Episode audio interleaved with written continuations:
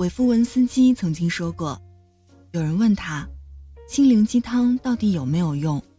他回答：抛开粗制滥造的鸡血和毒药不谈，从人希冀得到幸福这一基本需要来说，通过学习和思考，得出一些观念甚至学说，对于我们过好此生是有帮助的。其实我也一直在和拖延、焦虑、抑郁等等负性情绪寻求相处之道。我写的就是我做的，我不认为这是鸡汤，这是我走过的路。晚间的十点十分，欢迎来到城市默客，在最贴近心房的位置，跟你道晚安。我是一米，今天想跟你分享的这一封信，来自绿茄子猫。一个人不用活的像一支队伍，那也欢迎通过新浪微博听一米和我分享您的心情。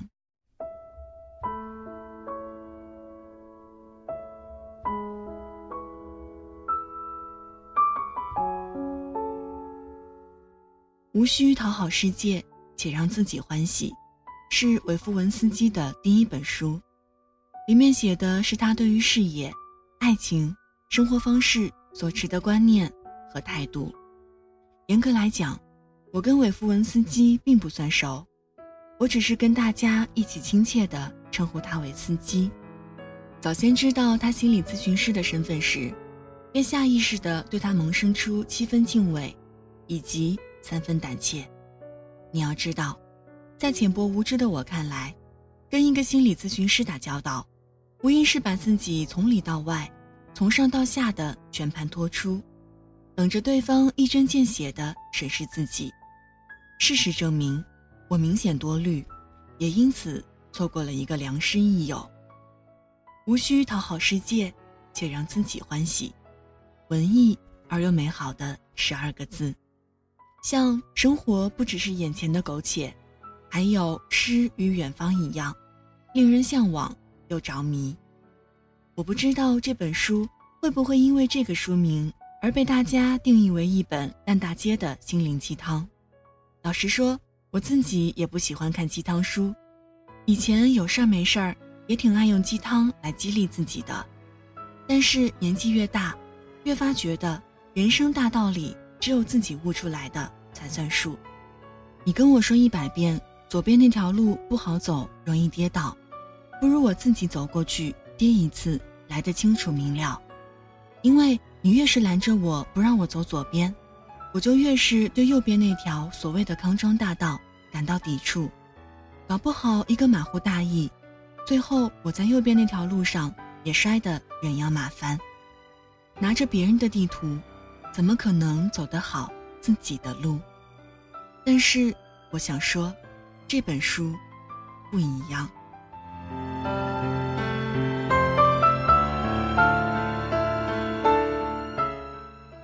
穷尽一生，大概每个人都在努力找寻与自己和平共处的方式。豁达的人有，但我们中的大多数，无一例外的在焦虑、厌弃、抑郁等一系列的负面情绪中挣扎。司机同我们一样。然而，通过这本书，他想要告诉我们的，不是说左边这条路不好走，你们一定一定要走右边，而是。我曾经尝试过走左边这条路，的确不太好走。我在中途跌倒过几次。如果你们也要走过来，记得提前换上一双防滑的鞋子。还有，你们千万要记得，第二个转角处没有井盖，小心一点儿，别掉下去。当你准备好行囊，当你亲自踏上左边的那条路，当你也跌倒在路旁狼狈不堪时。你会想起司机曾告诉你的话，你知道这一切并不只有你自己一人独自经历，那些磨难与不堪，也就会变得没有那么难以忍受。司机当然没办法告诉你，什么时候会打雷，什么时候会下雨，什么时候天会晴，但是他会告诉你，记得带上雨衣，备好干粮，这样你也不至于在路上。饿着肚子还被雨淋。与其说这是治愈不如说是懂得。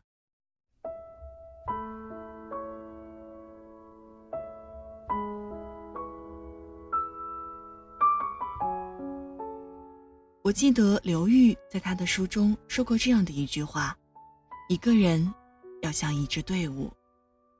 曾经的这本书告诉我们的是无需讨好世界且让自己欢喜。而我所认为的也是，一个人不用活得像一支队伍。一个人只要活得像自己，能够从一而终的做自己，就已经足够难得了。其实我相信你们大部分人都明白，文学作品治愈不了人，鸡汤就算你每天喝，也没办法做到长命百岁。都说心病没药治，人也只能自己成全自己，自己跟自己和解。但是。文学作品能让你看到自己，或许你从曾经走过的人生路中获得了某种自省，或许他的身上也有那么一丁点儿你的影子。从某种意义上来说，你也就间接的获得了一点儿自我的治愈。也许这比你四处找树洞倾诉、寻求劝解与安慰来得更有效一点儿。言语之外，唯心之所念。仅愿所有人都能像书里所说的那样，过一个自己欢喜的人生。一天宛如一年，一年宛如一天，任时光流转，我还是我。好了，文字就分享到这儿。今天跟你分享的这一封信，来自绿茄子猫。一个人不用活得像一支队伍。送上今天的晚安曲，我变了，我没变。这里是城市默客，每周一、三、五晚间十点十分，用一封信给爱的人道一声晚安。我是一米。节目之外的时间，可以在新浪微博搜索“听一米”给我私信，也欢迎添加到我的个人微信“一米 radio”，Y I M I。R A D I O，如果想查询节目歌单及文稿，请在微信公众号中检索“一米阳光”，一是依赖的依，米是米饭的米。现在就要跟你道晚安了，也希望你把这份晚安传递给你爱的人。记得睡前嘴角上扬，这样明天起来，你就是微笑着的。晚安。好梦香甜。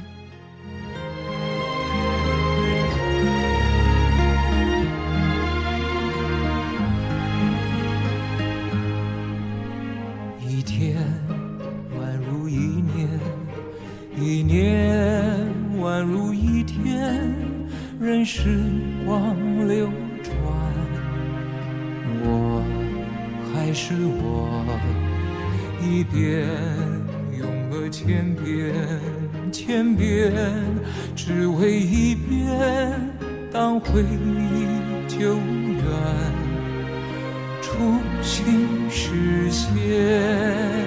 我做了那么多改变，只是为了我心中不变，默默的深爱着你，无论相见不相见。我做了那么多改变，只是为了我心中不变。我多想你看见。我做了那么多改变，只是为了我心中不变。晚上十点，赶回家的最后一班地铁，坐空无一人的公交。寄没有地址的信，拆自己给自己买的礼物，化没有人欣赏的妆。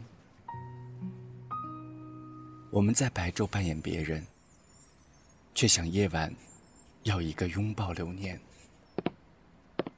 城市墨客，用一封信找回被遗忘的曾经。